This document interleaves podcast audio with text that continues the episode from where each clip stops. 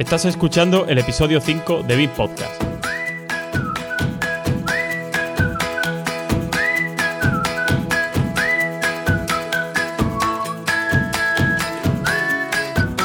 Hoy hablaremos sobre CIPE Ingenieros y su integración en un flujo de trabajo BIM.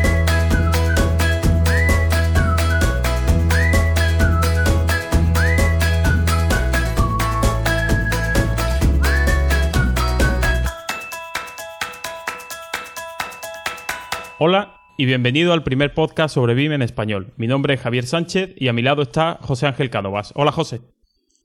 Buenos días, tardes, noches, dependiendo de la hora a la que escuches este podcast. Y hoy tenemos como invitado a Pablo Gilaber, arquitecto y gestor de proyectos de I+.D. en CIPE Ingenieros. Eh, Pablo, bienvenido a BIM Podcast. Hola, muchas gracias, eh, Javier José Ángel. Pues nada, mira, para empezar a romper un poco el hielo, si te parece, cuéntanos un poco sobre ti, pues quién eres, cuál ha sido un poco tu trayectoria profesional que te ha llevado a, trabajar en, CIPE Ingenieros, a, qué te dedicas en la, propia empresa, no sé, un, poquito de biografía.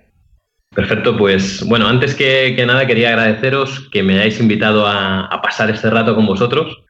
Como comentaba, os llevo siguiendo desde el primer episodio y, nada, la verdad que quería daros la enhorabuena y, las gracias porque, al menos en mi caso, me, habéis hecho el, camino al trabajo más, ameno. Así que bueno, pues simplemente eso. Y, y aspectos de presentación, bueno, pues soy Pablo Gilaber, soy arquitecto de Alicante, y bueno, llevo trabajando en CIPE aproximadamente siete años.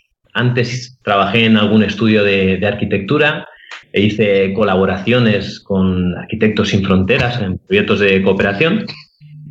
Y bueno, desde que estoy en CIPE, pues trabajo en, distintos sectores. Empecé trabajando en el departamento de soporte técnico, dando soporte de programas de instalaciones, eh, gestión, memorias, y desde hace ya algunos años que estoy trabajando en el departamento de desarrollo haciendo varias cosillas.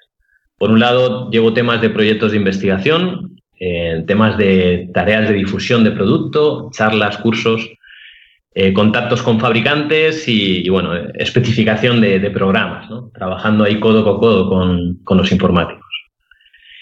Y bueno, personalmente, como estamos hablando de, de BIM, pues simplemente comentar mi experiencia eh, y es desde que empecé a trabajar aquí, pues empecé a escuchar, a, oír hablar sobre todo esto de, BIM y bueno, desde entonces pues no lo he soltado. Soy muy curioso y siempre que he tenido ocasión me he puesto a estudiar las distintas herramientas, a leer artículos y bueno, hasta así, así hasta el día de hoy.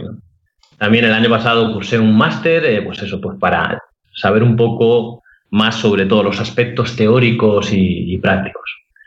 Y bueno, a, modo de introducción creo que, que, es bastante. Sí, sí, está bien, está bien. es suficiente. Ya con eso creo que, te podemos ubicar un poquito en el, panorama ¿no? del sector. Eh, Pablo, por si hay alguien que no raramente no sepa qué es CIPE, cuéntanos qué es la historia, aunque CIPE es más antiguo del tiempo que tú llevas allí. Sí, CIPE lleva, nació en el año 83. Eh, lleva más de 30 años. Y empezó como una empresa de cálculo de estructuras. Eh, mis jefes eran muy, yo les digo frikis, espero que se lo tomen con cariño si escuchan esto, porque empezaron a programar código en una época en la que pues, se trabajaba con MS2 si acaso, y empezaron a, pues, a lanzar una serie de programas. Primero programas de estructuras, CIPECAD, eh, Metal 3D en su día, luego programas de mediciones y presupuestos como Arquímedes y más adelante otros de instalaciones del edificio. Y bueno, pues en todos estos años empezó como una pequeña empresa y, se ha convertido en una empresa internacional. Ahora somos aproximadamente pues unas 130 personas. Eh, en Alicante estamos la mayoría, que es donde se encuentra la central. Y aparte tenemos distribuidores en, todo el mundo. Con lo cual, pues hay clientes de CIPE en más de 60 países. Y bueno, básicamente eso y te comento, pues bueno, ya que estamos hablando de, bueno, en, el podcast sobre, sobre BIM, eh, realmente, eh, ¿cómo os estáis planteando en la empresa o en tu caso, no sé si es a través de la empresa o mm, es por iniciativa propia, el tema un poco de eh, formaros y en el, en el ámbito de, BIM es algo que tenéis más o menos estructurado a nivel de, empresa o es un poco iniciativa, digamos, oye, pues las personas un poco más curiosas de la empresa habéis sido las que habéis tirado un poco de la de la dirección, ¿no? De decirle, oye, hay que ir siguiendo por este camino, o es desde la propia dirección la que, la que se ha dado cuenta de, la realidad, ¿no? Y, del potencial de, esta forma de, trabajo. Realmente los jefes siempre han seguido muy de cerca todo esto de, BIM. CIPE ya hace aproximadamente más de 10 años, creo que fue en el 2006, empezó a importar y a exportar eh, IFCs cuando pues, todavía no se sabía qué era todo esto. Y, siempre han seguido muy de cerca pues, todos los movimientos que ha habido a nivel de mercado de pues, cómo o qué posibilidades podíamos llegar a, obtener y, digamos, eh, utilizar para compartir con nuestros clientes eh, en nuestros programas. Entonces ha sido algo que ha surgido de la dirección y poco a poco ha ido contagiando al resto de la empresa. Ahora ya eh, las últimas incorporaciones pues ya tienen conocimiento sobre BIM, se ha rejuvenecido bastante la empresa en los últimos años y bueno, y ahora ya básicamente está afectando a todos los departamentos de, de CIPE.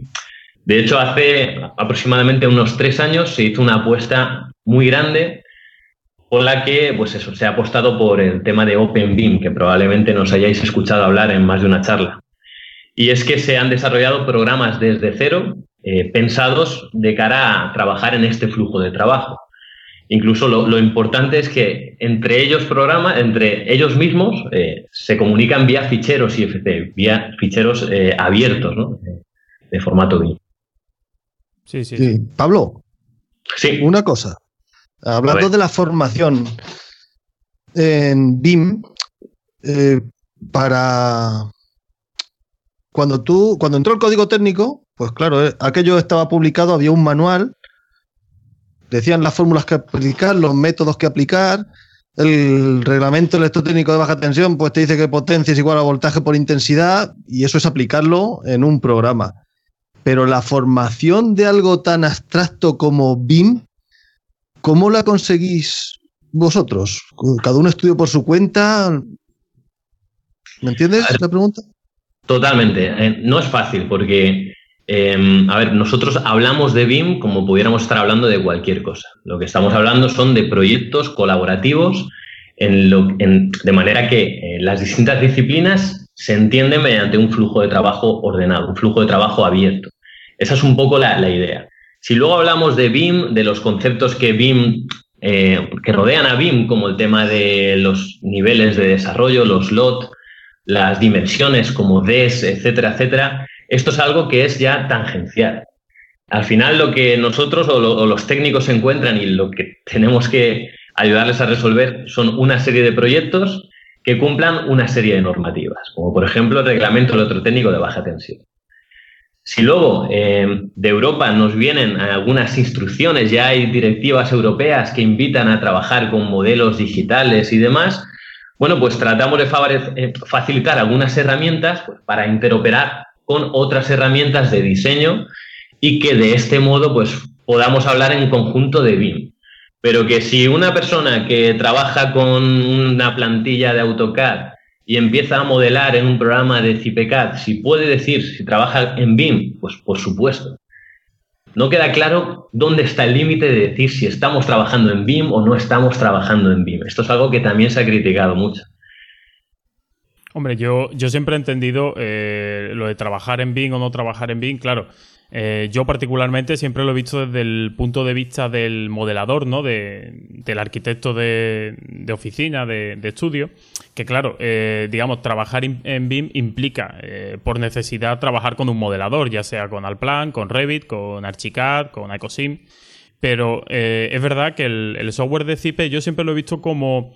no sé, y me parece que realmente habéis sido la, empresa como un poco más eh, avispada en ese sentido de que eh, os habéis mm, posicionado poco a poco como en el centro de todo el flujo de trabajo y, no sé, veláis muy bien, porque como al fin de cuentas vuestros programas en la mayoría de casos reciben datos de, eh, pues de programas de diseño, de AutoCAD, de Revit, de Alplan, realmente yo creo que vosotros sí habéis sabido entender que la necesidad del BIM es un poco ¿no? esa interoperabilidad y facilitarla, ya sea a través de un formato abierto, que debería ser lo más eh, adecuado sería trabajar con IFC como ya con el desarrollo específico de plugin, pues por ejemplo en el caso de, eh, Revit que tenéis plugins específicos pues para Arquímedes, ¿no? Para el tema de mediciones, porque es verdad que las mediciones eh, a través de IFC pues pueden no ser todo lo exactas que, que uno quisiera, ¿no?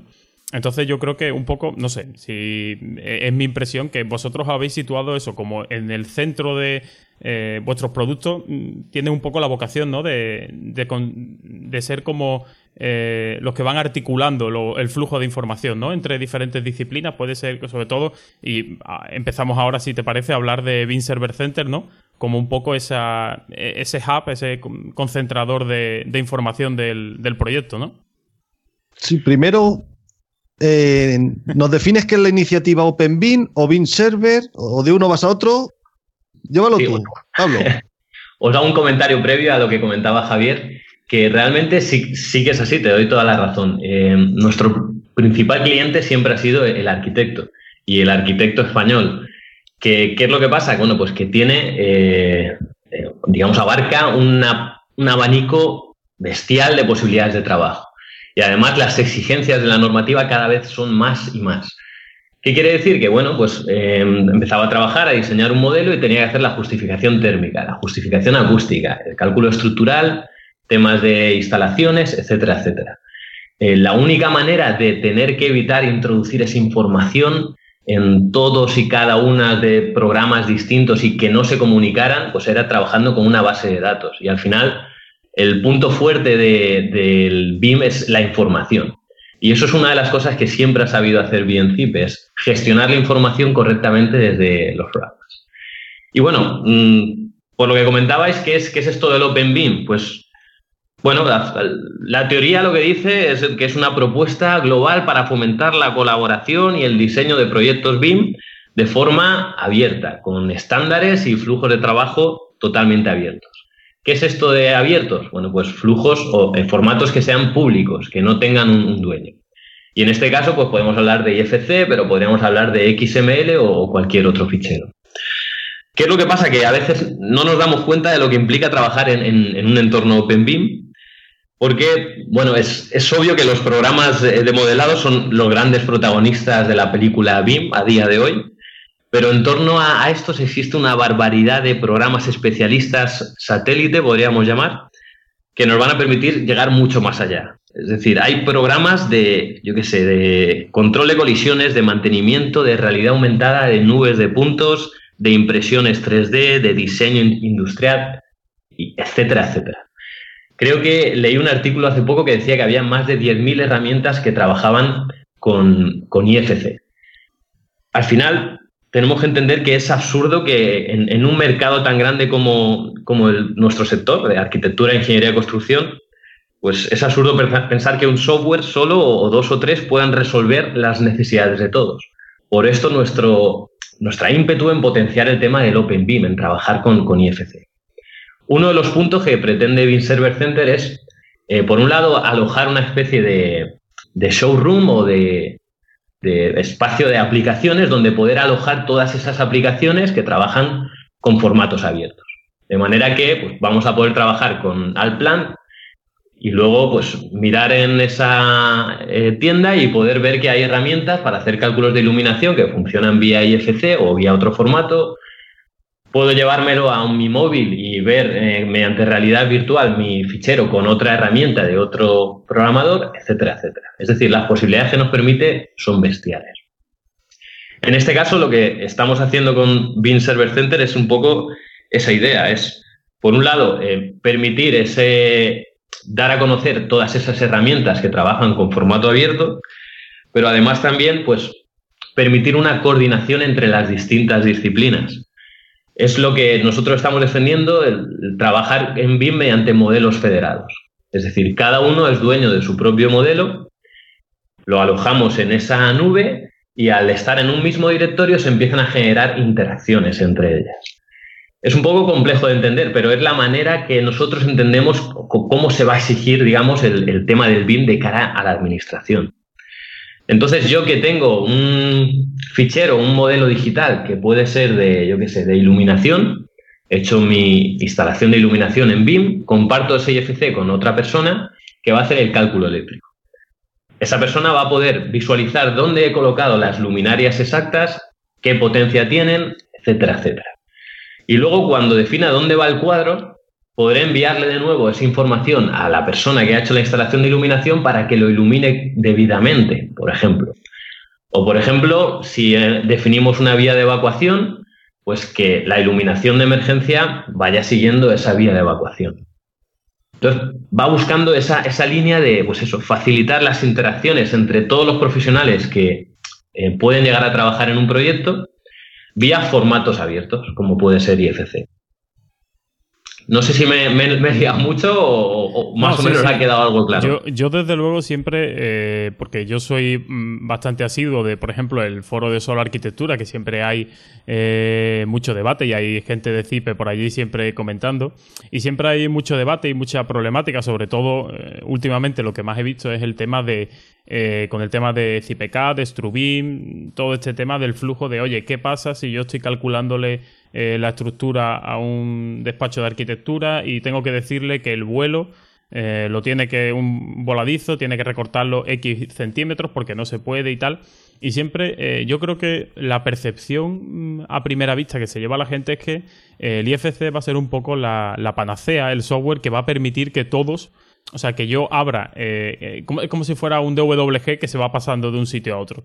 Y yo creo que no, que el IFC realmente cada uno tiene que ser dueño de su trabajo porque también eh, estamos hablando de un tema de responsabilidad en, en, construcción, de oye, yo soy la persona que firma y yo soy responsable de mi modelo y de lo que yo he modelado. Yo no voy a dejar que una persona que esté realizando el cálculo eléctrico porque él quiera, pues me modifique un tabique de sitio o me modifique un pilar o lo que sea. Y lo mismo lo digo por el estructurista. El estructurista eh, estará calculando su estructura y no, no eh, concebirá que eh, la persona que esté designada para el diseño arquitectónico pues diga, oye, es que este pilar me molesta, voy a quitarle 5 centímetros.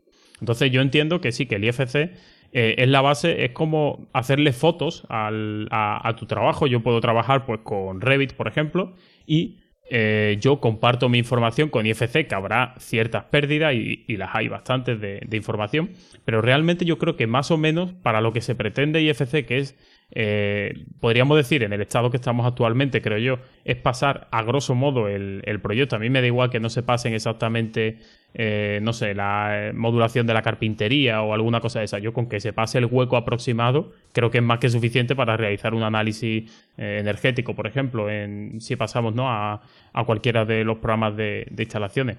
Entonces yo creo que sí, que, un poco... Yo me parece que más o menos he entendido la, la, historia esta, pero sí es verdad que creo que todavía mm, hay mucha labor que hacer en ese tema, ¿no? De enseñarle a la gente que, que el IFC eh, eso, uno eh, es como si tú pudieras ver, eh, como si tuviera una capa que está el, modelo de, estructura, está el modelo de instalaciones, está el modelo de mm, modelo energético, que tú vas a poder verlo si interactúan con tu modelo, pero realmente vas a tener que seguir descolgando el teléfono, llamar al, responsable de, ese área, al responsable de estructuras y decirle, oye, que el pilar tal hay que resolverlo de otra forma porque necesito aumentar pues la luz de ese vano en 30 centímetros porque tengo un problema con, con los aparcamientos en sótano, ¿no? No sé, yo creo que más o menos los tiros deberían ir un poco por ahí, porque me extraña que fabricantes eh, tan potentes como por ejemplo eh, Autodesk vaya a acabar cediendo y por mucho que ellos digan el tema del, del OpenBIM, dudo mucho porque también el IFC no tiene capacidad realmente técnica para resolver todas las necesidades que tiene, por ejemplo, un modelador. No puede a lo mejor servir, pues sí, para un modelo muy sencillito, pero realmente a la hora de la verdad para generar planos de calidad y para eh, generar documentación de proyecto eh, completa creo que, es limitado, ¿no? No sé, yo lo veo un poco como siempre me ha parecido cuando yo empecé a, ser cliente de, de, Cipe, recuerdo que me, sorprendió mucho eh, Cipe Instalaciones.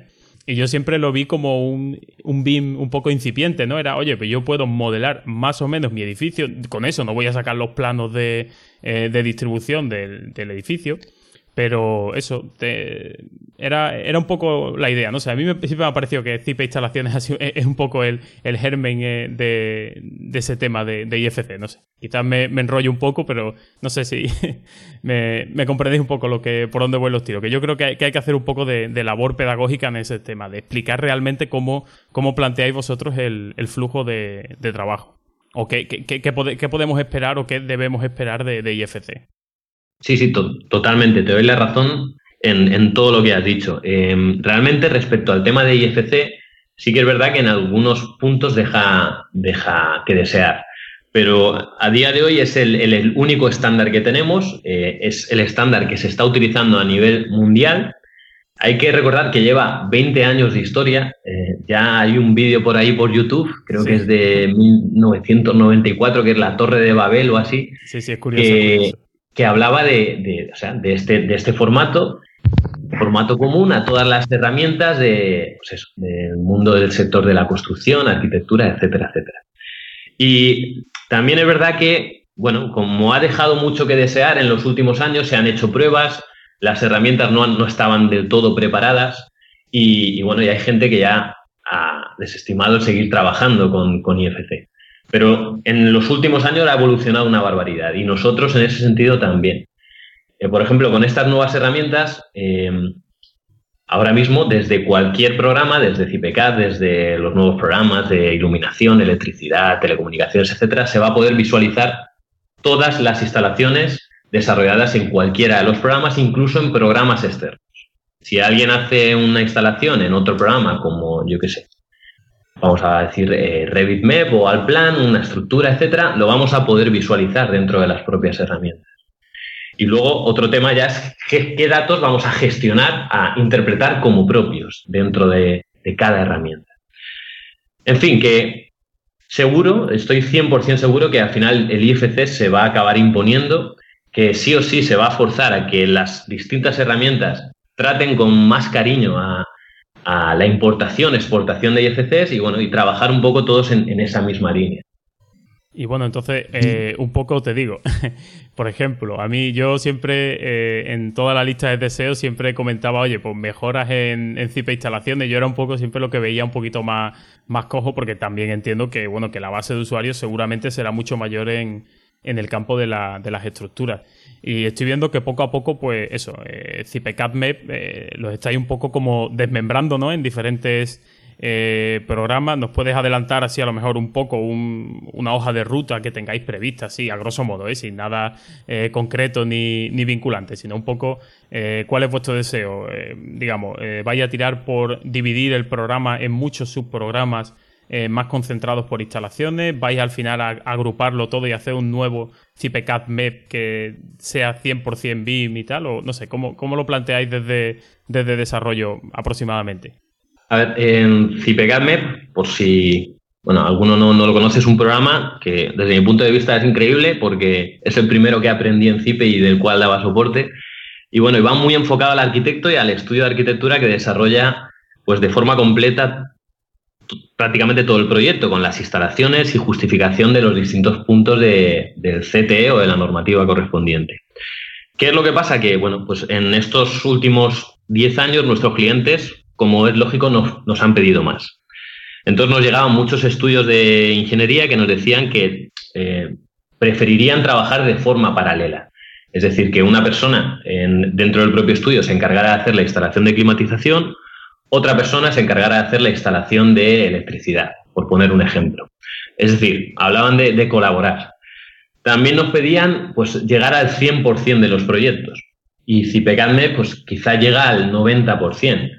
Pero hay algunas instalaciones y algunas soluciones constructivas que no somos capaces de, de resolver con este programa. Pues yo qué sé, aerotermia o muros cortina o lo que sea. Entonces nos pedían que fuera como más flexible, que llegara a ese 100% de los proyectos. Y además, pues en algunos casos nos pedían incluso que se mejorara la importación y la comunicación eh, con BIM, con los programas como Revit, Archicad, al plan. ¿Qué pasaba? Que hacías una modificación en el proyecto a mitad y teníamos que volver a cargar desde cero en CIPECADMEP, eh, digamos, el, proyecto completo y empezar a trabajar desde, desde cero. ¿Cuál, es, ¿Cuál ha sido la respuesta por parte de CIPE? Bueno, pues eh, por un lado, empezar nuevas líneas de desarrollo, como comentábamos, de nuevos programas enfocados en cada una de las pestañas. Estos programas que comentaba, CIPELUX, tema de iluminación, eh, telecomunicaciones, eh, CIPETERM para térmica, CIPESOUND acústica. Y ahora mismo estamos casi, casi completando todas las, pestañas. Nos falta, creo que el de eh, fontanería y saneamiento, que está a puntito de salir. Y nos falta también el de gas, que está en el horno y no quedará mucho. Entonces, al final lo que vamos a hacer es tener dos líneas de producto, una muy enfocada al arquitecto, eh, pues para de forma autónoma resolver todo el proyecto con este programa CIPECADMEP y otra enfocada quizá a ingeniería o grandes estudios y probablemente conforme la administración vaya exigiendo más el tema de BIM también al resto de agentes, que podamos colaborar y hacer cada uno de forma muy específica y de forma 100% flexible, editar cualquier dato, pues cada una de las instalaciones. En mi caso, por ejemplo, alguna colaboración que he hecho, bueno, pues eh, si me piden una vivienda unifamiliar eh, o un edificio relativamente sencillo y me piden que haga las instalaciones y que haga la comprobación del SI, térmica, etcétera, pues no me lo pienso. Yo entro y me pongo a trabajar con CIPECADMET.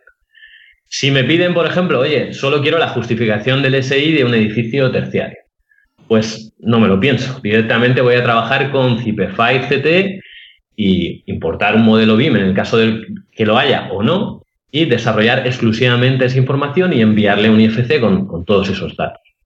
Entonces, según el caso, sería conveniente trabajar con una u otra. Al final, esas dos líneas estoy convencido que eh, se acabarán unificando. Pero durante el tiempo que llevemos estas eh, este desarrollo de los programas de forma paralela, pues tenemos que ir conviviendo con estas dos alternativas. Sí, no, eh, está claro. Yo solo tenía una cosa que siempre lo, comentaba también yo. Claro, a mí, yo eh, cuando salí de la, de la, escuela, pues a mí me ha tocado vivir el tiempo de, la, de las vacas flacas, ¿no? Entonces, pues lo más habitual es realizar más que proyectos de obra nueva, muchos proyectos de, pues de adecuación de locales, de reformas de, vivienda.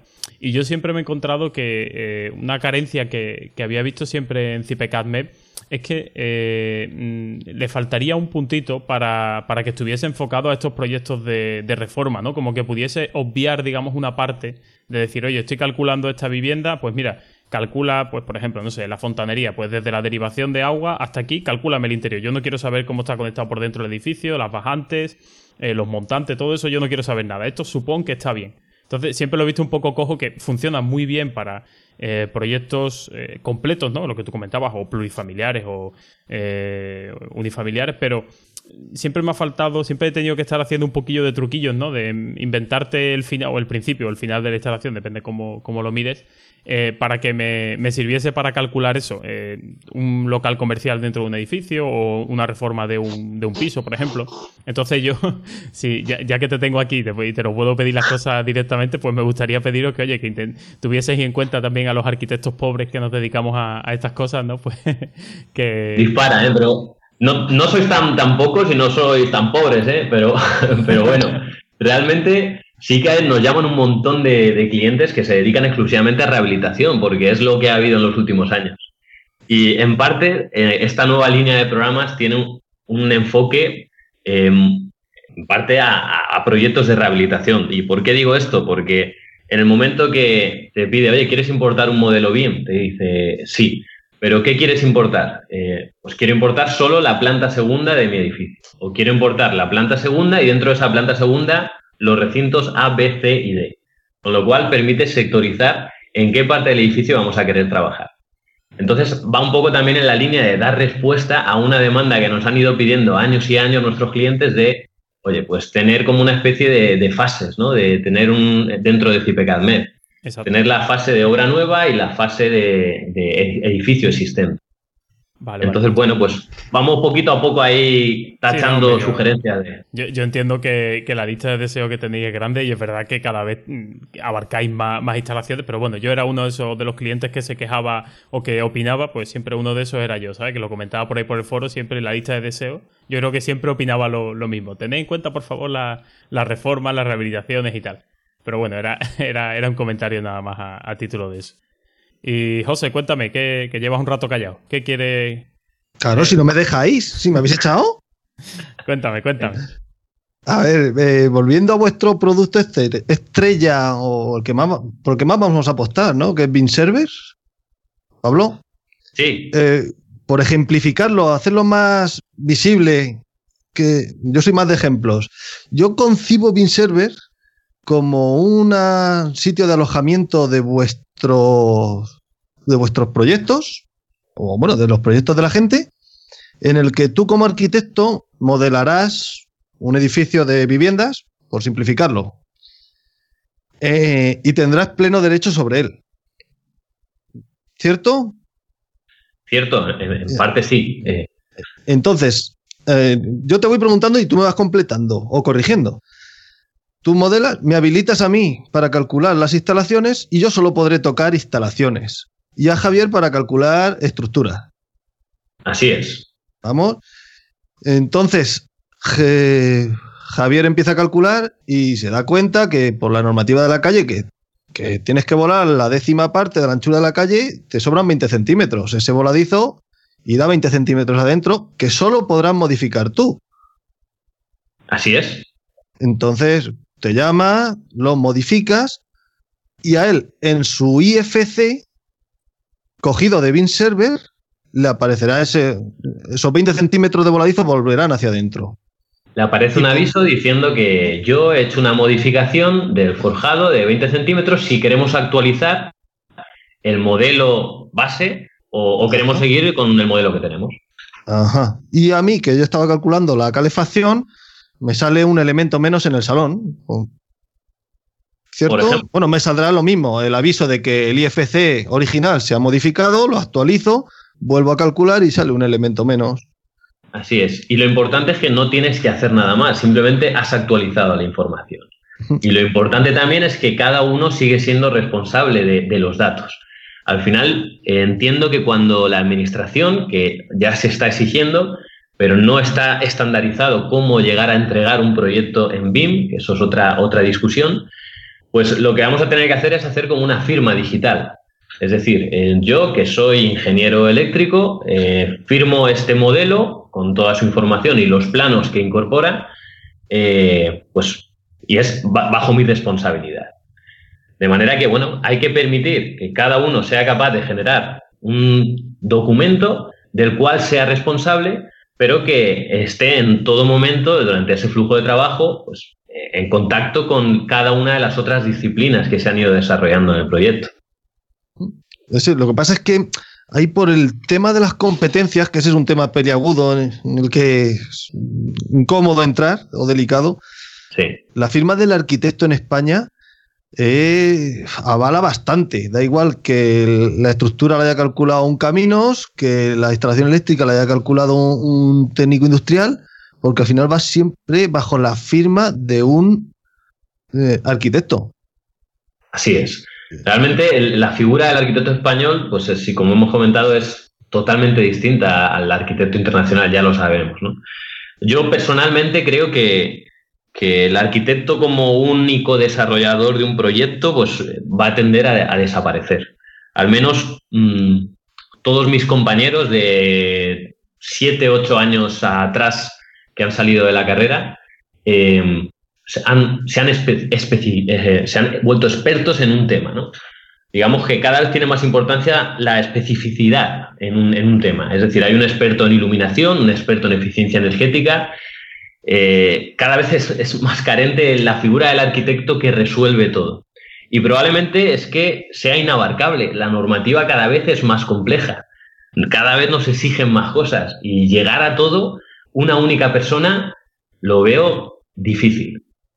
Manteniendo lo que es la calidad del proyecto, etcétera, etcétera.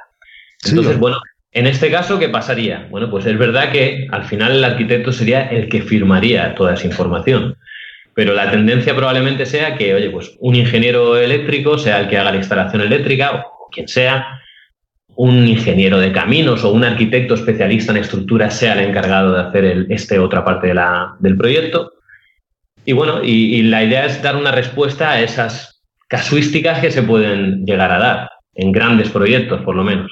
Sí, colaboraciones multidisciplinares, en cada uno se ocupa de su parte y al final se engloba todo en el estudio del arquitecto proyectista, ¿cierto? Cierto, cierto. Eh, una última pregunta y le dejo paso a Javier. Bueno, dime, perdona. Nada, nada, dispara. El, como CIPE tiene presencia en otros países, ¿Tú sabes las competencias de los arquitectos en otros países, si tienen tanta como en España? Porque aquí son capaces, o sois capaces de abarcar, de firmarlo casi todo, vamos. No, eh, para nada. O sea, el arquitecto en, otros países, a nivel mundial, tiene una función exclusivamente, en la mayoría de los casos, de diseño. Y ya está. En toda la parte que sea de números se encargan ingenieros. Sí que es verdad que en algún país eh, el arquitecto llega un poquito más allá, pero en, yo no he visto en ningún caso eh, las competencias que abarca un arquitecto aquí a nivel, a nivel nacional en otro país.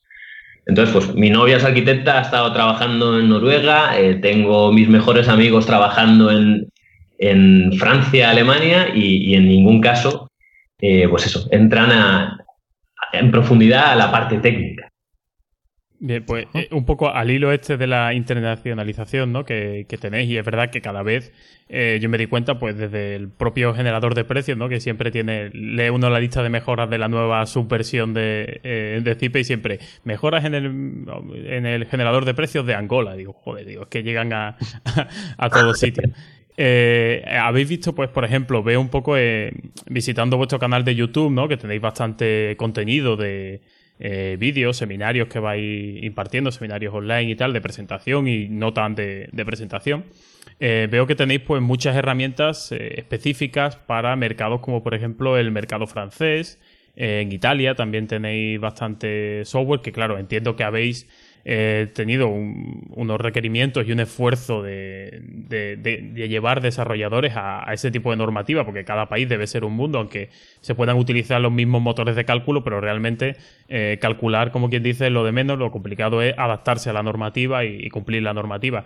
Eh, ¿Qué demandas de, programas BIM estáis viendo en eso, en otros países, ¿no? Como puede ser Francia, eh, Italia o algún país de, Latinoamérica, que en, los que tengáis también Portugal, Brasil, creo que también tenéis bastante eh, presencia. Bueno, pues eh, a nivel de la, internacionalización de CIPE, sí que es verdad que pues, ahora mismo el mercado principal de CIPE es el sur de Europa, es decir, Francia, Italia, España, Portugal y países eh, francófonos, lusófonos y latinos, ¿no? Todo lo que es Latinoamérica, África y estamos entrando también en Estados Unidos. Y de cara a, pues, ¿qué feeling tenemos de cara al BIM en cada uno de estos países? Sí que es verdad que Francia parece que eh, tienen un interés algo más importante que en el resto de, países, pero en cualquier caso, por ejemplo, en Latinoamérica y en, África, en algunos lugares, el, interés va aumentando de una forma bestial. De hecho, yo me gusta utilizar una herramienta que se llama Google Trends, que habla de las tendencias de búsqueda de un concepto en, Google. Y si ponemos BIM, en algunos países es, bestial, en, Mozambique, por ejemplo, o en cualquier otro. En los últimos años ha crecido una barbaridad el interés sobre BIM a nivel mundial.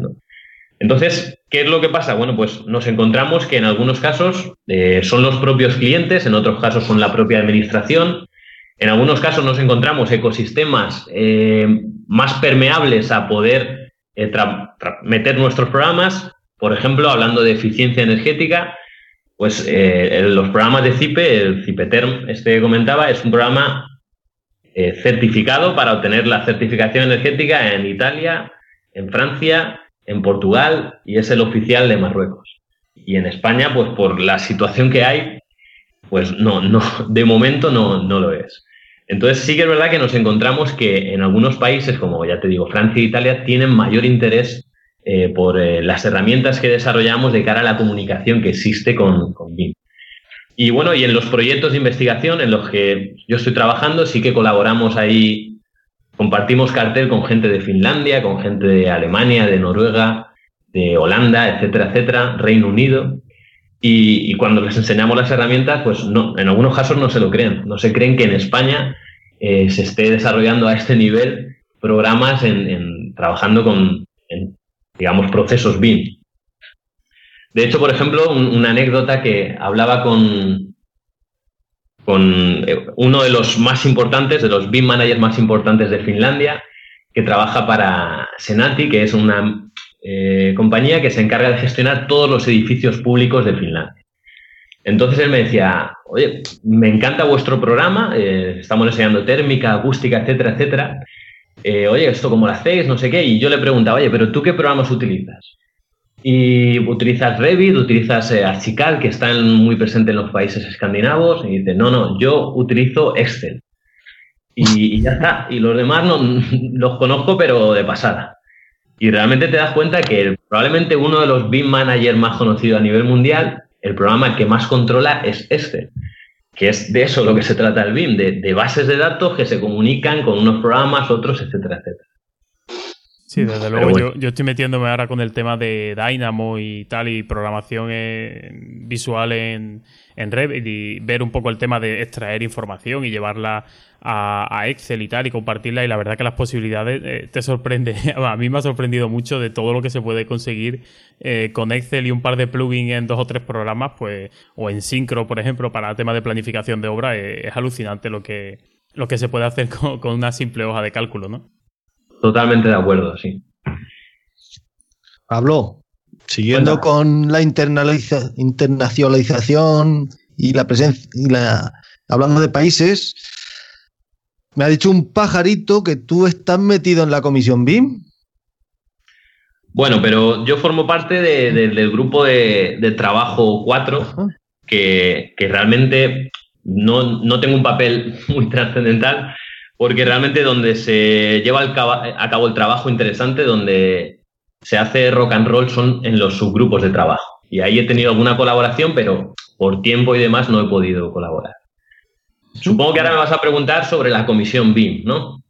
Pues sí, va a ser algo así. ¿En qué consiste? Para los que no sepan de qué hablamos, eh, lo de esbim. ¿Es BIM? Eh, ¿Cómo se llama? Esbim.es. Esbim.es. Y es que yo soy un poco reticente a la oficialidad del BIM. O sea, reticente no está publicado ni avalado por ninguna universidad ni por ningún ministerio. Entonces, ¿nos puedes aclarar algo sobre ese tema?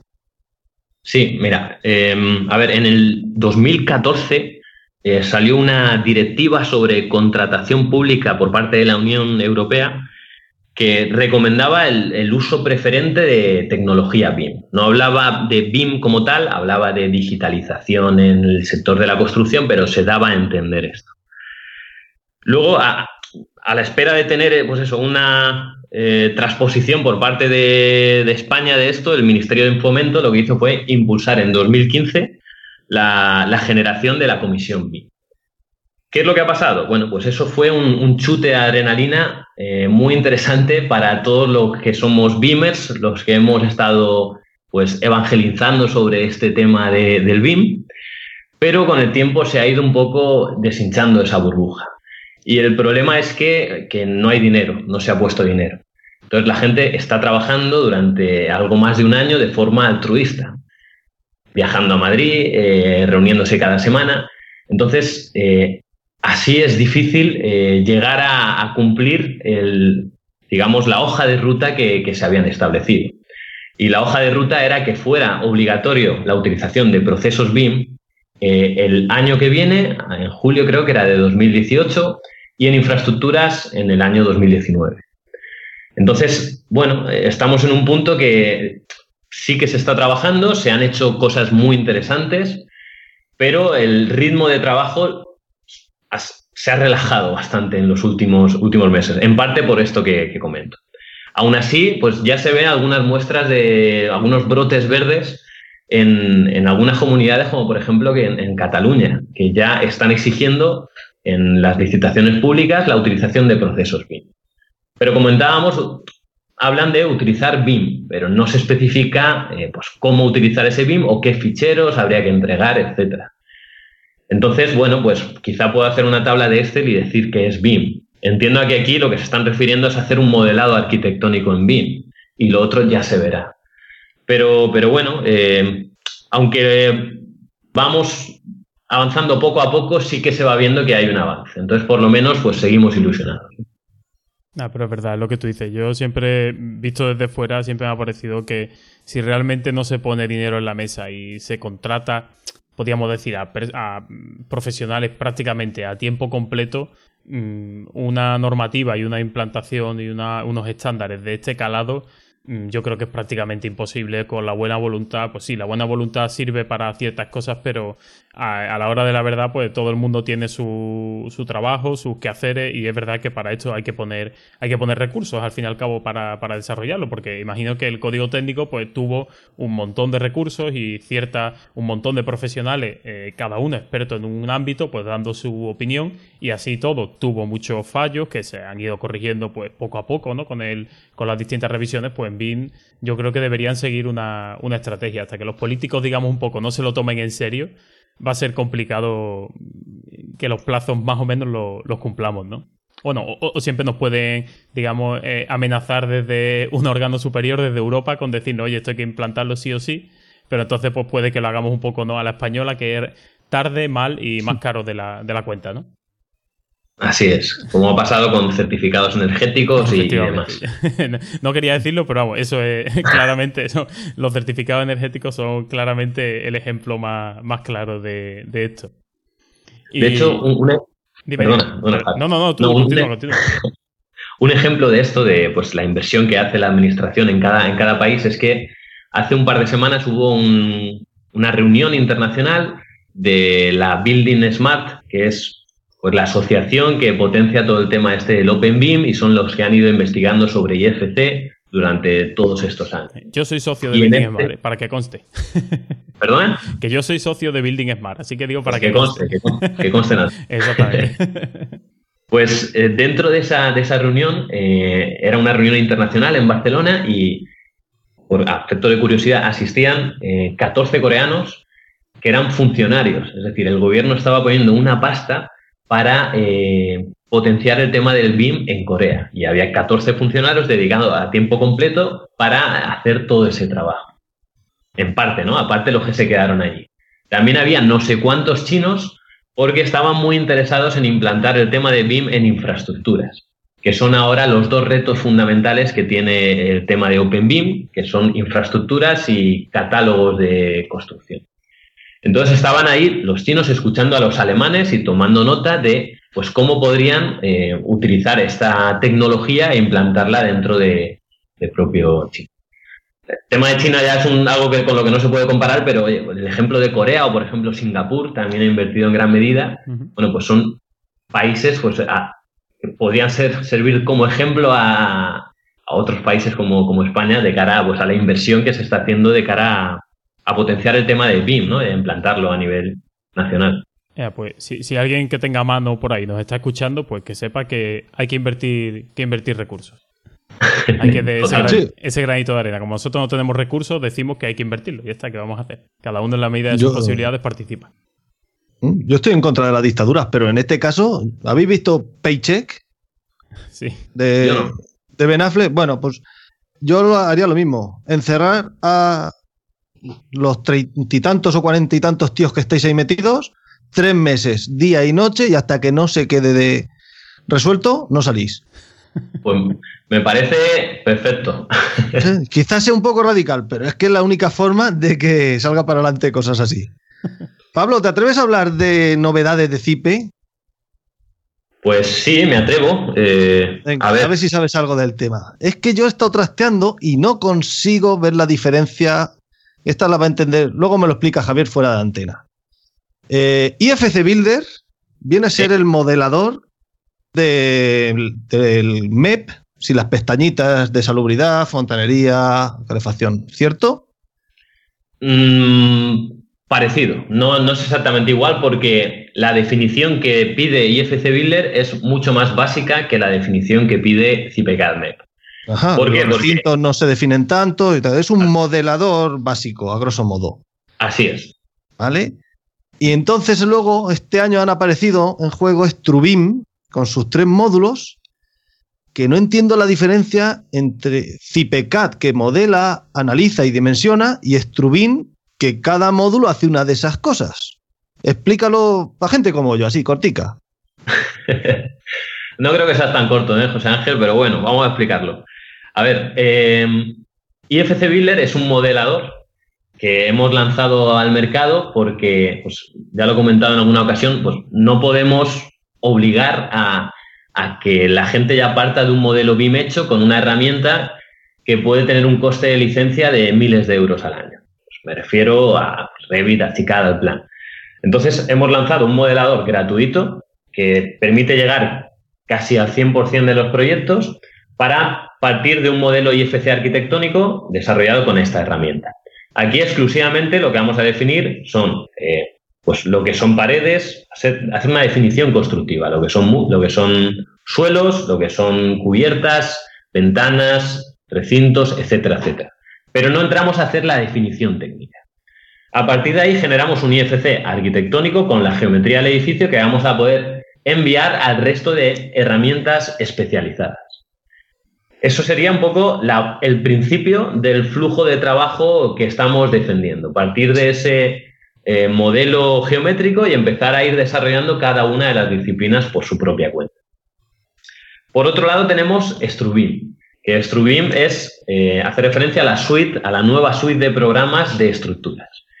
Y esta suite se ha lanzado buscando un poco el mismo objetivo, es decir, independizar eh, procesos de trabajo que pueden estar desarrollados por distintos agentes y trabajar dentro de este entorno OpenBIM. ¿Qué pretende Strubim? Bueno, pues lo que se ha hecho es eh, sectorizar o dividir todo lo que hacía CIPECAD en distintas herramientas. Por un lado, Strubim Analysis, que lo que nos va a permitir es pues, importar ese modelo de IFC Builder o de cualquier otra herramienta, calcular desplazamientos, reacciones, esfuerzos, lo que queramos, Después tenemos otra pieza que sería Strubim Design, de manera que esa información podría viajar del Strubim Analysis a Strubim Design para hacer todo el tema de comprobación de dimensionamiento de elementos estructurales según normativa. Y luego pues, tenemos otro por ahí que se llama Strubim Foundations para el tema de edición, comprobación y dimensionamiento de elementos, elementos de cimentación. En parte, ¿por qué se ha hecho esto? Se ha hecho con dos motivos. Por un lado, eh, por adelantarnos a lo que entendemos va a ser ese flujo de trabajo que se va a acabar implantando sí o sí a nivel internacional. Y por otro lado, para abrirnos al mercado americano. Es decir, ahora mismo el Strubim eh, Design, por ejemplo, está muy enfocado a una, una figura, a un agente que se llama el, el, Record Engineer, que es el que se encarga pues, específicamente de hacer eso, de hacer la comprobación y el dimensionamiento de la estructura. En parte, ¿por qué lo hemos hecho? Bueno, pues eh, lo que comentaba. Eh, ahora mismo ya está dentro de lo que es eh, el trabajo OpenBIM. Cualquier usuario a nivel nacional va a poder explotar toda la información y el desarrollo que se han hecho durante años de CIPECAD, pero probablemente en los próximos años pues, se vaya a ir sectorizando. Por un lado podemos trabajar con lo que es el cálculo de desplazamientos y por otro lado trabajar con lo que es la comprobación normativa. Una de las ventajas, por ejemplo, que tiene este Strubin Design es que ese cálculo que hemos hecho de desplazamientos, reacciones y esfuerzos puede estar desarrollado con CIPE, puede estar desarrollado con CIPECAD o con Strubin Analysis o puede estar desarrollado con cualquier otra herramienta. Volvemos a enlazarnos al tema del OpenBIM. Si por poner un ejemplo, alguien ha hecho una estructura en ETAPS, eh, que es un programa de cálculo estructural que seguramente conoceréis, puede llegar a exportar un XML e importarlo dentro del propio Strubin Design. Es decir, yo solo tengo interés en hacer la comprobación y dimensionamiento de elementos estructurales según normativa. Bueno, pues me traigo mi análisis de tabs, me traigo mi geometría de Alplan o de Revit y ya puedo hacer con todas las posibilidades que permite este programa ese dimensionamiento. Es, digamos, al final uno de los problemas que tiene CIPE desde mi punto de vista es que tenemos un abanico bestial de programas y a veces no queda de todo claro cuál es el límite para utilizar uno u otro. A nivel nacional, Strubim no tiene las normativas eh, nacionales, con lo cual eh, va muy enfocado a día de hoy al mercado americano. Probablemente con el tiempo vayamos viendo cómo se van a ir introduciendo normativas y bueno, va a ir siguiendo un camino paralelo a CIPECAD hasta que de alguna manera converjan en un futuro. Bien, pues ya, que hablas que tenéis tanto, tantos programas, yo siempre he tenido una duda. En la empresa, ¿quién es la persona que se encarga de ponerle nombre a los programas? O sea, ¿tenéis un departamento entero que se dedica a ponerle nombre? Porque, durante un botellón. ¿Se hace un concurso durante un botellón? No gusta nada, ¿no? no, no sé, crítica? no a, sé, a, mí me hacen gracia, ¿eh? No sé yo. hay discusiones, ¿eh? Cada vez que hay que poner un nombre a un programa, empezamos a, a cuchichear aquí todos. Oye, ¿qué te parece este? ¿Qué te parece este otro? Y al final, bueno, pues por inercia se acaba imponiendo uno, pero no te creas que es muy democrático. Eh, sacamos a votación popular qué es qué nombre poner a cada programa. Pero bueno, si hay sugerencias de modificaciones, nosotros estamos abiertos a, a oír, a oíros. Vale, vale, vale. De acuerdo. Oye, siguiendo en esa línea, ¿por qué sacáis versiones hasta la versión O cuando el, el alfabeto llega hasta la Z? ¿Y pues porque no podemos sacar más versiones. Probablemente no hay ningún otro programa que saque más versiones que nosotros. Entonces, eh, si prácticamente cada dos, tres semanas estamos con un nuevo parche, eh, bueno, pues llegar a la Z ya sería complicado. Sí, pero en un año, que es cuando durante el proceso que se están sacando versiones, llegaríais hasta la Z si os ponéis. Bueno, bueno, no, no lo digas dos veces porque eso me, lleva a la siguiente pregunta esa. Eh, ¿Cuándo y por qué se decide sacar una nueva versión? Bueno, la, versión normalmente por ya por, por historia eh, suele salir antes de verano. Entonces, bueno, aquí tenemos también las fiestas de San Juan. Intentamos que salgan antes de las, de las hogueras de San Juan para irnos tranquilos y decir, ya, bueno, nos vamos ya con el trabajo bien hecho pero a veces que se retrasa un poquito más y, es antes de verano. No, me, refería a las versiones de, la, de letra, no de número. ¿Por qué se decide sacar versiones? Sí, porque alguien detecta un error en tal o hay una mejora. Imagino que será una pues, decisión así. Hay, hay, muchos motivos. Es decir, eh, por un lado, por ejemplo, si pensamos en los fabricantes, los fabricantes están cambiando de producto continuamente. Entonces, eh, si cambian el precio cambian el catálogo a mitad de año, no vamos a esperarnos al año que viene para hacer la programación de nuevo. Con lo cual, nosotros, una de las, pues eso, de, los compromisos que tenemos es que cada mes aproximadamente sacamos un parche. Otro tema es la normativa. La normativa sigue cambiando a nivel internacional. Entonces, si ya tenemos, eh, si sale una norma en, un momento, no vamos a hacer esperar a todos nuestros clientes de Italia, por ejemplo, un año para poder calcular con nuestro programa. Eh, casos así hay miles solventar errores, eh, incluir mejoras, etcétera, etcétera. ¿Podríamos guardárnoslas todas y sacarlas al mismo tiempo y sería una página de novedades de más de 200 hojas? Sí, y probablemente sería interesante, pero somos más de ir, eh, pues eso, mejorando el producto poco a poco y, y, bueno, ir compartiendo todo lo que tenemos en desarrollo a nuestros clientes, pues para que lo vayan disfrutando, ¿no? Vale, pues te quería preguntar yo un poco ya, hablando ya un poco eso de temas de, la empresa, pues tengo yo un poco de curiosidad por eh, qué perfiles profesionales ¿no? Eh, tenéis allí en, la empresa. Entiendo que tendréis pues una parte de desarrolladores que serán pues eh, o ingenieros informáticos o derivados, ingenieros de telecomunicaciones, etcétera, y después tendréis un apartado de personal más técnico derivado de la construcción, ¿no? Ya ingenieros eh, industriales, de temas de estructura, arquitectos, eh, arquitectos técnicos. ¿Cuál es un poco el, perfil ¿no? de, los trabajadores? ¿Sois muy heterogéneo? Eh, ¿Más o menos todo el mundo controla de cierta... tiene que tener un mínimo nivel de programación, por decirte algo? No sé. ¿Cómo, cómo funciona un poco el, desarrollo o la, o la, empresa a nivel de, trabajadores? Bueno, pues aquí hay, te puedes encontrar de, todo, es decir, eh, ingenieros de caminos, telecomunicaciones, eh, ingenieros industriales, arquitectos, arquitectos técnicos. Al final, en CIPE tocamos casi todos los palos de la construcción y se necesitan especialistas pues, para cada uno de, estos temas. Entonces, eh, ¿cómo funciona? Centrándome ahora, por ejemplo, en soporte, pues hay, por un lado, eh, ingenieros industriales que se dedican a dar soporte de programas de instalaciones. Por otro lado, tenemos eh, ingenieros de obras públicas, ingenieros de caminos que se dedican a dar soporte de estructuras. Y por otro lado, hay arquitectos que se dedican a dar soporte eh, de todo y también de temas de memorias, temas de gestión, etcétera, etcétera. Por otro lado, a nivel de desarrollo, tenemos una barbaridad de informáticos, algunos son expertos en temas de IFC, otros son expertos en, yo qué sé, en otros temas concretos. Y siempre lo que hacemos son equipos, ¿no? Entonces hay un equipo que va a trabajar eh, dos o tres informáticos con un ingeniero, dos ingenieros en un programa o una parte de un programa específico. Eh, otro equipo que va a ser un ingeniero, dos o tres ingenieros de caminos, eh, trabajando con siete o ocho programadores en otro programa específico. Y luego siempre surgen sinergias, es decir, pues los módulos que se han desarrollado para un programa se pueden aprovechar para otro, etcétera, etcétera.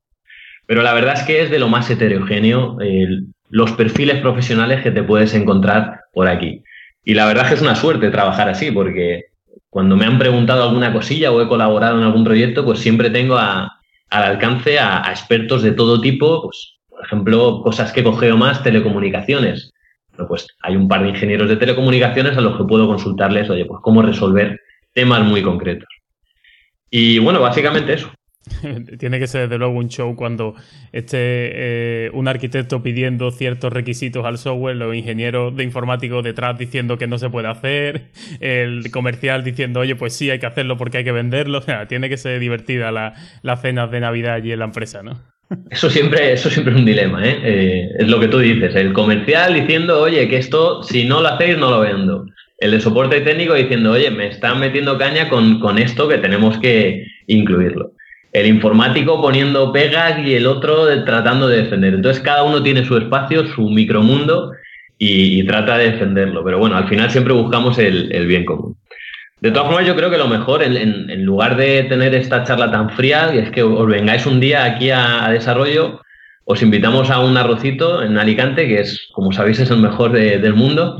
Y nos damos una vuelta por las oficinas para, para que lo veáis. Javi, el próximo programa lo hacemos desde las oficinas de, de CIPE. Oye, yo, todavía me estoy planteando irme a Leubín, que es dentro de poco en mayo, y tampoco pilla tan lejos, porque Leubín creo que es en Valencia, ¿no? Me parece. sí, sí, sí, pues, es, aquí cerquita. Nosotros también iremos, o sea que nos, veremos las caras. Voy a intentar, a ver, si me cuadra la, agenda y soy capaz de, acercarme al, al, menos por lo menos el viernes y sábado. ¿no? El jueves no sé si me dará tiempo, pero me gustaría intentar hacerlo. Y si nos vemos, pues mira, oye, pues estaría curioso grabar un programita allí en, la, en las oficinas con algún personal, con algún desarrollador y que nos dé su, su visión. Sí, y le vamos haciendo este pasar de uno a uno y lo fusilamos. Sí, en plan confesionario. Que vayan contando sus miserias y cómo, cómo están hartos de los clientes que piden cosas imposibles. Pues, eh, vamos a estudiarlo y si vas para arriba, el viernes quedamos allí en las oficinas de CIPE y guiamos una buena. no, la verdad es que siempre, no podemos quejar, ¿eh? pero de los clientes siempre recibimos bastante cariño. De hecho, en, soporte, pues hay muchas veces que le llama a la gente desde manos libres del coche simplemente para, hablar, ¿no? O, pues yo qué sé, eh, trabajan más como, como psicólogos, más que, como técnicos, ¿no? Porque en, varias ocasiones pues les llaman, oye, mira, tengo esta obra, ¿cómo crees que debería resolverla? y bueno, y al final pues se crea ahí una relación porque cuando trabajaba allí muchas veces hablaba más con algunos clientes que con mi propia novia. Y bueno, hay muchos chascarrillos también, gente que llama y preguntando, oye, ¿cómo puedo exportar desde Cipe al, Challenger? Y dice, ¿al Challenger? ¿Cómo que? No, al Calendar, al Calendar. Entonces, eh, siempre, pues eso, hay, hay un, juego siempre entre el cliente y los técnicos bastante, bastante interesante. Pues mira, hablando de, clientes, José ha, recopilado algunas preguntas de, oyentes que son clientes y que nos han pedido vamos a dar que, una primicia. Que, te las hagamos. Entonces digo, venga, pues. Venga, vamos al lío. Primicia. Estrenamos sección en BIM Podcast. Preguntas de los oyentes. Sí, así como suena. Mira, sí, pero, dime. En, directo no, ¿no? No creo yo que. No, no, en directo no. Vamos a estudiar a ver cómo podemos hacerlo, por si en un futuro se puede incorporar al programa. Dice Francisco Gómez, delineante de Albacete. ¿Va CIPE a ofrecer alquileres mensuales por el uso de los programas? Esta moda que hay últimamente que no se compra el programa, que se alquila, si este mes tengo trabajo, lo alquilo, dos meses sin trabajo, otros tres meses lo vuelvo a alquilar. ¿Lo hace ya? ¿Lo va a hacer? Pues eh, la verdad es que no tengo ni idea. Eh, o sea, que os mentiría si, si os dijera algo. Bueno, pues hasta aquí el programa de hoy. sí que es verdad que se ha planteado en alguna ocasión, eh, pues eso, en temas de, alquileres, ¿no? El renting que llaman. El modelo que tenemos eh, más o menos funciona bien. Eh, realmente, por ejemplo, ahora mismo la referencia que me viene a la cabeza es Revit, que ha dejado de, vender para alquilar y ha sido muy criticado porque haciendo cuentas al final te gastas mucho más dinero alquilando cada año que, haciendo una compra o una licencia. Eh, bueno, la ventaja que tiene aquí eh, en Zipe es que, oye, tú compras un programa y adquieres esa versión para toda la vida. Y con esa versión tienes soporte también para toda la vida. Y en principio, em, no ha, digamos, ha sido bien recibido por nuestros clientes. Si más adelante eh, existen más sugerencias o existen mayor demanda de este tema de, cambiar un poco el, modelo de negocio o el, formato de venta, pues nos lo estudiaríamos sin ningún problema, claro. Hombre, yo visto desde fuera, eh, seguiría con vuestro modelo y añadiría la posibilidad esta pero vamos, yo, yo, lo que tú dices, que realmente te sale más. Yo creo que yo en, mi en su momento compré la, licencia y realmente es verdad que después te pones a ver el contrato de mejoras, que para el que no lo sepa, es como digamos la actualización, el mantenimiento y bueno, con la incorporación de nuevos módulos, etcétera. Y realmente, visto lo visto en el panorama, eh, yo creo que es un precio mm, bastante competitivo. O sea, yo, por ejemplo, comparando con el otro contrato de mejora, podríamos decir que tengo, que es el de Alplan, pues prácticamente estamos hablando del mismo precio. Y yo creo que una vez que compras la, licencia, mm, a poco que tengas algo de trabajo y vayas a sacarle partido, mm, creo que más o menos es eh, asumible ese, ese, modelo, ¿no? De comprar una vez y poco a poco ir, ir actualizando. Porque realmente es verdad que en el caso de Revit Mm, yo creo que se va un poco de precio, mi opinión. Pero bueno, tampoco soy yo experto en temas comerciales y supongo que habrá gente que entienda mucho más y lo habrá estudiado. Pero yo creo que al menos para el mercado español me parece mm, excesivo un precio de alquiler mensual como el que se está barajando. Y al final nunca es tuyo. No, pero por ejemplo, yo, yo que soy también aficionado a la fotografía, eh, yo tengo eh, de la suite de Adobe yo tengo Photoshop y Lightroom y Photoshop y Lightroom creo recordar que me cuesta 12 euros al mes. O sea, y es un software profesional 100%. Es verdad, yo lo utilizo de forma amateur, ¿no? Para mis propias fotos y tal. Pero es que por 12 euros al, mes, sinceramente, a poco que lo abras tres veces Photoshop y edites tres fotos, pues te sale a cuenta la, la, cosa. Lo que no se puede pedir es pedir esos 400 euros al mes y cosas así que son un poco de, desproporcionadas. Sí, en ese sentido, Adobe ha sido el que, el que ha impulsado todo el tema este del renting y poco a poco pues sí que lo van adoptando más herramientas de software. Eh, pero bueno, nosotros lo tenemos ahí como un, posible estudio de cara al futuro, pero de momento nos plantamos.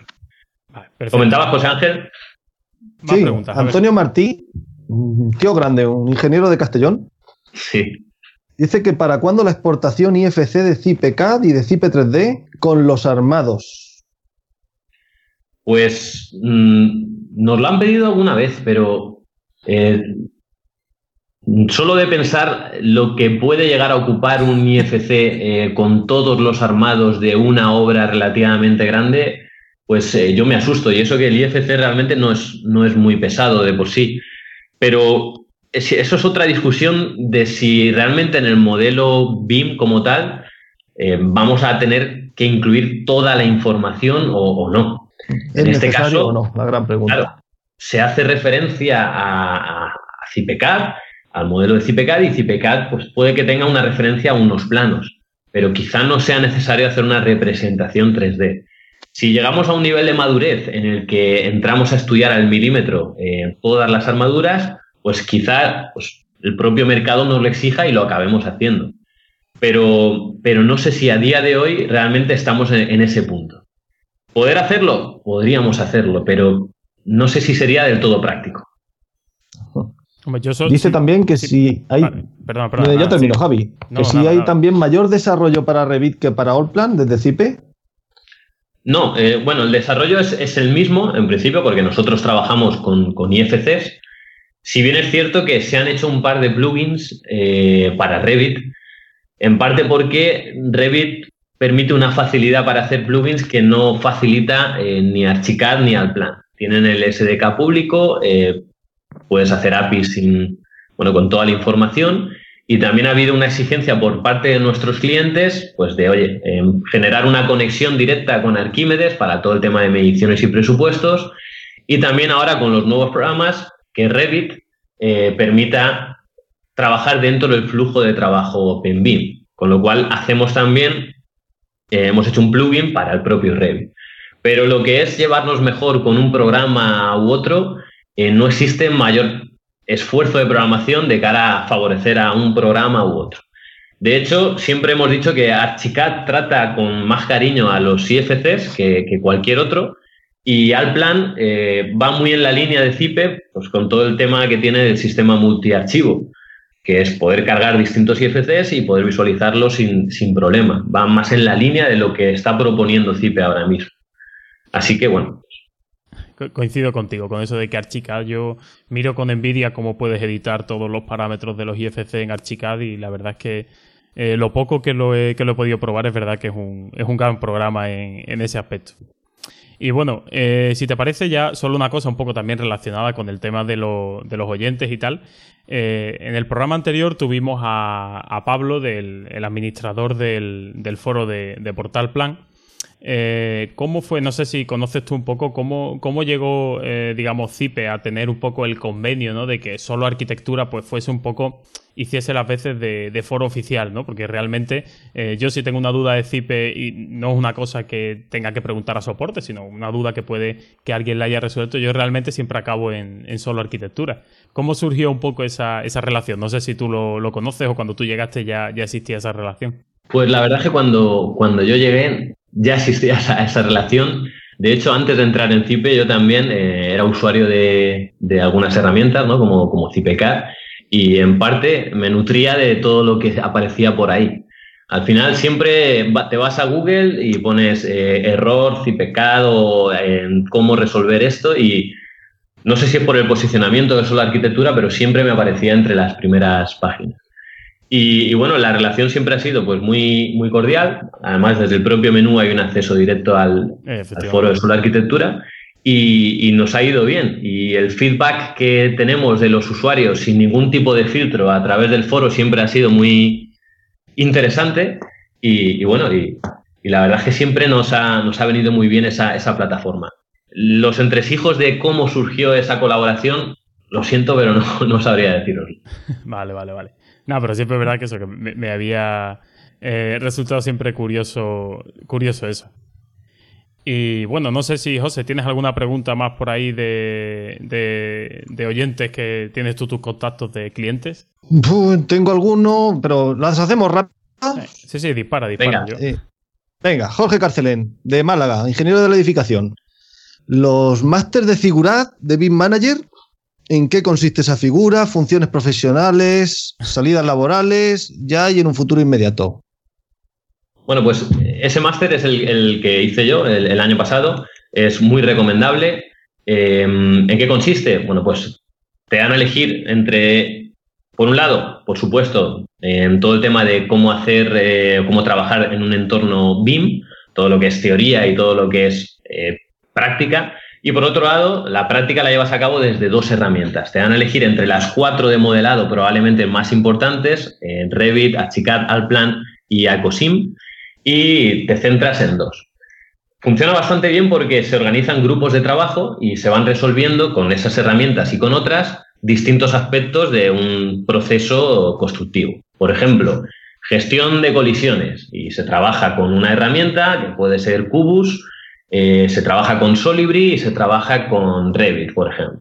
Entonces, poco a poco vas viendo un poco cómo funcionan y cómo interactúan esas herramientas. Otro caso, eh, resolver estructuras e instalaciones. En este caso entran en papel los programas de CIP.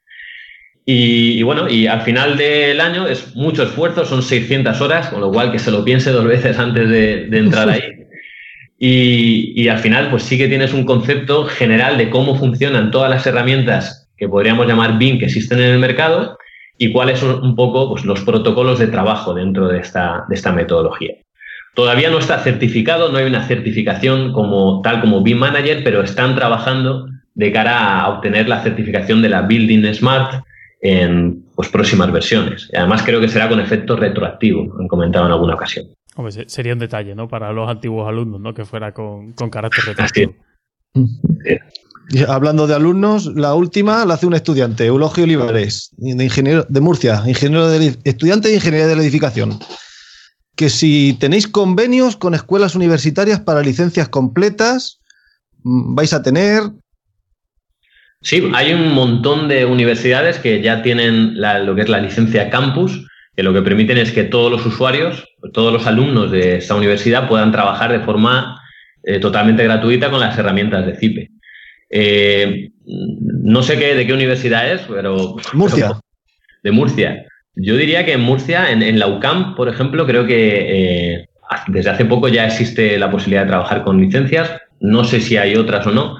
En Cartagena también tenemos un contacto directo, no sé si existe, pero bueno, que llame a soporte técnico o que llame a cualquiera a CIPE directamente, le pasan con el comercial de la zona y está. Seguro que están encantados de decirles si, si, bueno, si pueden utilizar esa licencia campus o si hay posibilidades de firmar algún convenio con la universidad. Así que con universidades que no falten acuerdos. Existen a nivel mundial, en Colombia, Ecuador, etcétera, etcétera, y aquí en España donde más, por supuesto. Vale. Pues mira, como verás, hemos tenido preguntas de todos los técnicos. Ya veo. De toda, de toda España casi y demás. ¿Peticiones? ¿Te ¿Puedo hacer unas peticiones particulares, por favor? Que la wishlist queda muy bonita, pero no. No. Venga, cojo papel y boli, va. Venga. Es que para los que venimos de MS2, los ratones fueron un invento posterior. ¿Los atajos de teclado se van a implementar alguna vez? ¿Las abreviaturas? Bueno, ya, ya hay algunos atajos de, teclado que, sí, escape cancelar. no, no y, hay algún otro también, ¿eh? Lo que pasa es que no son muy conocidos. Pero bueno, yo ya te digo, tomo nota y a ver si, me hacen caso. Sí que es verdad que con AutoCAD y otras herramientas son, son muy cómodos, ¿no? Cuando te habitúas a trabajar. Pero, eh, pues probablemente, no sé cuál es el motivo, habrá algún problema informático por el cual no se han introducido, pero pero bueno, yo voy a luchar por eso, te, lo prometo, José Ángel. Venga, es que si no, cuando vaya a Alicante te toca pagar. Me va a tocar igual, pagar igual, o sea que no te preocupes. Oye, esto es política de CIPE desde que empezó. ¿Por qué no permite guardar en versiones anteriores? La versión, por ejemplo, la 2015F no permite guardar a la 2015 a una anterior. Pues por temas de todas las mejoras que se están haciendo. Si permitiéramos esta posibilidad, probablemente tendríamos que prescindir de muchas de las mejoras que se han ido introduciendo versión tras versión. En cualquier caso, ya hay muchas herramientas. Yo creo que Revit, por ejemplo, sin ir más lejos, no permite guardar en versiones anteriores. tampoco es que sea el ejemplo a seguir. No, pero es verdad, tampoco lo permite. Pero tampoco lo permite. Entonces, bueno, también lo voy a anotar como sugerencia, pero em, probablemente sea por la, pues eso, la flexibilidad que permite no tener que recuperar o trabajar con una versión anterior. Porque cada vez se va metiendo más código, más código, y pues, quizás recordar el código con la que trabajaba la versión 2012 pues puede ser un, problema. Sí, yo, lo entiendo y ¿eh? alguna vez me ha pasado, por ejemplo, que Javier hace algo, me lo pasa y digo, no puedo abrirlo. ¿Con qué versión lo has hecho? Con la M. Claro, yo es que tengo ah. la L. Cómprate la licencia, eh, es lo que tienes que hacer. Ah, sí. ya te digo, es, más por un tema eh, técnico que, comercial, ¿eh? No es ni mucho menos de cara a, que, a obligar al usuario a actualizar. por eso, de hecho, van saliendo actualizaciones cada por tres y, el usuario compra una versión, porque al final siempre se va a poder instalar la, la última, ¿no? El último parche. Es por algo técnico. Sí, vamos, yo, yo, por lo menos siempre, si te digo la verdad, yo siempre lo he entendido por eso, por una cosa de que eh, hacer, arrastrar errores al pasado y tal, yo imagino que debe ser bastante complicado y en un programa mm, relativamente crítico, podemos hablar, ¿no? Como puede ser el cálculo de estructura, mm, yo lo veo delicado andar con eso, con posibles errores de versiones atrasadas y tal. Vamos, yo por lo menos siempre, a título personal, lo he entendido como un problema técnico y no un problema de comercial. Pero bueno, ya ahí cada uno, supongo que habrá gente que opine de todo. Y a ver, eh, José, ¿alguna petición más? A ver. Venga, la, podemos pedir que descargar solo programas sueltos y no las 5 gigas completas, que en algunos sitios aún no ha llegado la fibra. Aún no ha llegado la fibra. Sí, y además probablemente eso se haga ya dentro de, poquito. De hecho, en, en, el BIM Server Center ya puedes descargar programas sueltos de los nuevos que han salido eh, pues ya te puedes descargar, por ejemplo, eh, Cipelux de forma independiente y es un fichero que son unos megas, no llega ni mucho menos a, los gigas que, ocupa a día de hoy. Y eso sí que es uno de los compromisos que tenemos ahora mismo y, que probablemente en los próximos años o, meses se pueda llegar a resolver. Y la última, ¿para cuándo un manual de errores y sus soluciones? Pues eh, para eso vamos a necesitar vuestra ayuda, ¿eh? porque desde aquí tenemos tanto trabajo que no tenemos tiempo para hacer un manual de errores. Además, habría que actualizarlo eh, a diario, porque cada día nos llegan errores y resolvemos nuevos errores. Entonces, lo que es el mantenimiento de un manual de errores eh, es muy difícil. Yo, en los, primeros años que estuve aquí, hice un manual de errores y quería publicarlo, pero en el momento que quería publicarlo, ya se habían resuelto más de la mitad. Entonces, quedan desfasados en cuestión de semanas. Y es por eso que no se ha publicado algo pues, por, miedo a decir, oye, eh, bueno, esto en dos semanas ya, ya no tiene sentido. Pues Básicamente. que ver la posibilidad de que la gente hiciera pues algo tipo una tabla mm, con dos filas, perdón, dos columnas, en un lado error y en otro solución, tipo condensaciones intersticiales, barrera de vapor, eh, flecha instantánea, aumentar canto, armado o ambos lo, que, sí que podemos hacer es eh, mejorar los errores que ahora mismo estamos generando. Si hay contestaciones intersticiales, pues que hay un, aviso o algo así.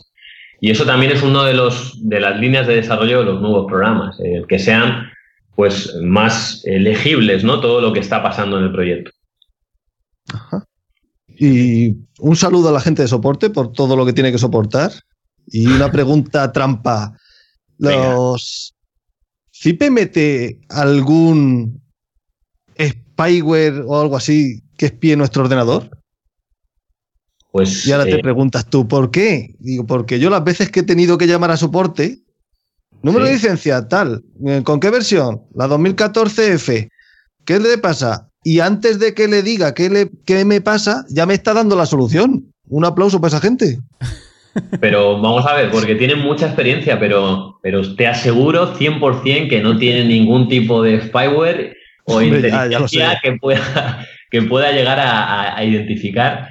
Al final, eh, muchos de los errores son repetidos. Entonces, cuando empieza un cliente a decir, oye, mira, tengo una condensación, pues mira, vete aquí y modifica las capas y súbele el, yo qué sé, el calor.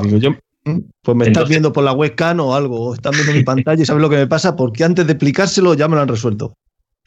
Pues al final es eso, estar horas y horas ahí, eh, dale que te pego. De hecho, otra, otra pues curiosidad es que nos han llamado un par de veces eh, un par de mujeres celosas porque pensaban que el novio le, le, estaba poniendo los cuernos o el marido porque no paraban de llamar a ese número.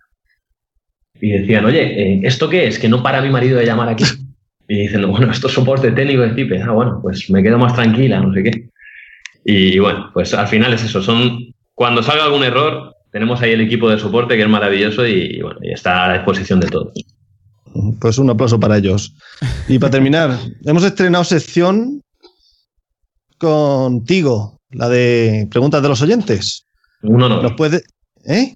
Es un honor, un honor para mí. ¿Nos puedes dar una primicia? Venga. Primicia de novedades, ¿te refieres? Sí, primicia primiciosa. Uf, bueno, yo te puedo decir en algunas cosas en las que eh, estoy trabajando y que probablemente vean la luz próximamente. Hasta donde puedas leer, como decía Mayra. Bueno, ahora mismo estamos trabajando en, una barbaridad de temas de todo tipo. Eh, también a nivel de investigación estamos trabajando con impresoras 3D, smart glasses, eh, multiprocesadores para hacer cálculos en la nube, y bueno, algo que probablemente no tarde mucho en ver la luz y que va un poco en la línea de lo que estamos trabajando, lo que estamos hablando es cómo trabajar dentro de un entorno BIM para hacer las comprobaciones urbanísticas de un proyecto.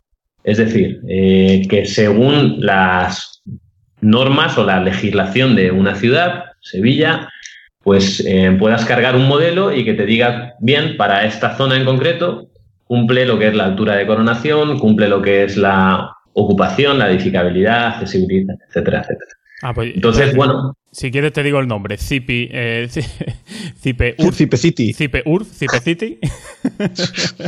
Lo voy a tomar nota, voy a tomar nota. Pero bueno, estamos trabajando en, ya te digo, en, un montón de líneas y, esta es una de ellas. Y, bueno, y, y ya veremos a ver. También depende mucho de cómo la administración, cómo de permeable sea a trabajar en este entorno, pero estamos 100% convencidos que sí o sí se va a acabar implantando esta forma de trabajar, pues porque permite a nivel de eficiencia de trabajo una barbaridad, de una mejora.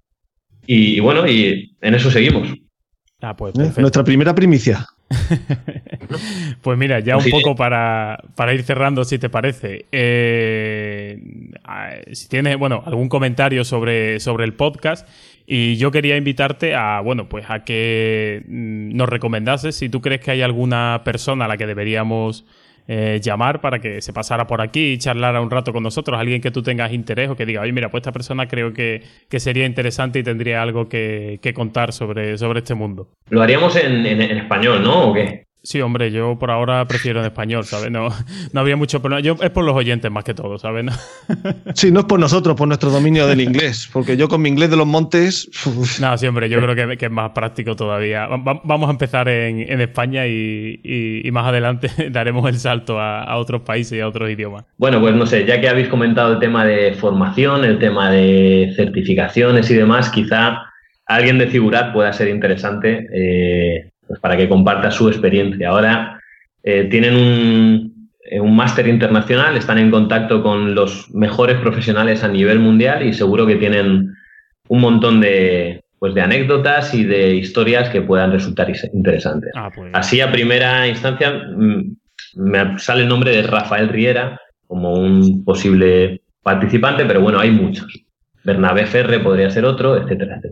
Ah, pues estupendo. Pues tomamos nota y lo, apuntamos a la lista de, pendientes para echarles un, un correíto, a ver si lo encontramos por LinkedIn o por ahí, o lo llamamos por teléfono, y a ver si, se animan a venir aquí a echar un, rato agradable, que espero que bueno, que tú hayas pasado una horita y algo que llevamos ya de, programa, pues que más o menos te, haya sido agradable la, experiencia, ¿no? Ha sido una experiencia muy agradable. de nuevo os lo agradezco y, y nada, seguiré estando ahí al otro lado del, auricular escuchando vuestros podcasts y seguro que vamos aprendiendo con vosotros. Aquí aprendemos todo, de lo que se trata es de, compartir, ¿no? Como un poco la metodología BIM y eso. Y, entre todos, pues nosotros ni mucho menos somos los que más sabemos, somos aficionadillos y nos gusta este, este mundillo, entonces pues tenemos inquietud siempre por, preguntar cosas y buscar siempre a alguien que, sepa más que nosotros para que nos cuente algo. Pues eh, José, ¿tienes alguna, alguna cosilla más que añadir? No, no, yo como en todos los programas, yo venía a hablar de si la tortilla de patata con cebolla o sin cebolla y os habéis puesto a hablar de cipe, pues nada, pues cipe. vale, de acuerdo. Pues nada, Pablo, ¿algún, algún último comentario que, que quieras hacer? Nada, voy tirando ya el arroz para cuando vengáis y, nada, y muchas gracias y, hasta la próxima. Cualquier duda que tengáis de CIPE estamos a, vuestra disposición. Estupendo, pues muchísimas gracias por la, por la invitación y bueno, darle un, saludo a todos los que nos escuchen por allí, pues que, que los tengas allí a mano en la empresa, pues un saludo de, parte nuestra y darle las gracias por eso, por la disposición que, habéis tenido siempre en todo momento de, participar y, grabar con, nosotros. Gracias a vosotros. Eh, José, pues nada, un saludo también para, para ti y nos vemos en el próximo programa. Si quieres proponer algún tema, sugerir invitados o mejor aún te animas a venir por aquí y charlar un rato sobre BIM, puedes dejar un comentario en la web del podcast, bimpodcast.com o contactar mediante Twitter en arroba bimpodcast o correo electrónico en info arroba Encontrarás todos los enlaces mencionados en el programa en las notas que acompañan al episodio. Puedes suscribirte al podcast a través de iTunes, iVoox o seguir las instrucciones que aparecen en la web bimpodcast.com barra suscripción. Además, en BIM Podcast hemos creado una newsletter que recopila los enlaces más interesantes sobre BIM. Infórmate en bimpodcast.com barra newsletter. Un saludo y hasta el próximo episodio.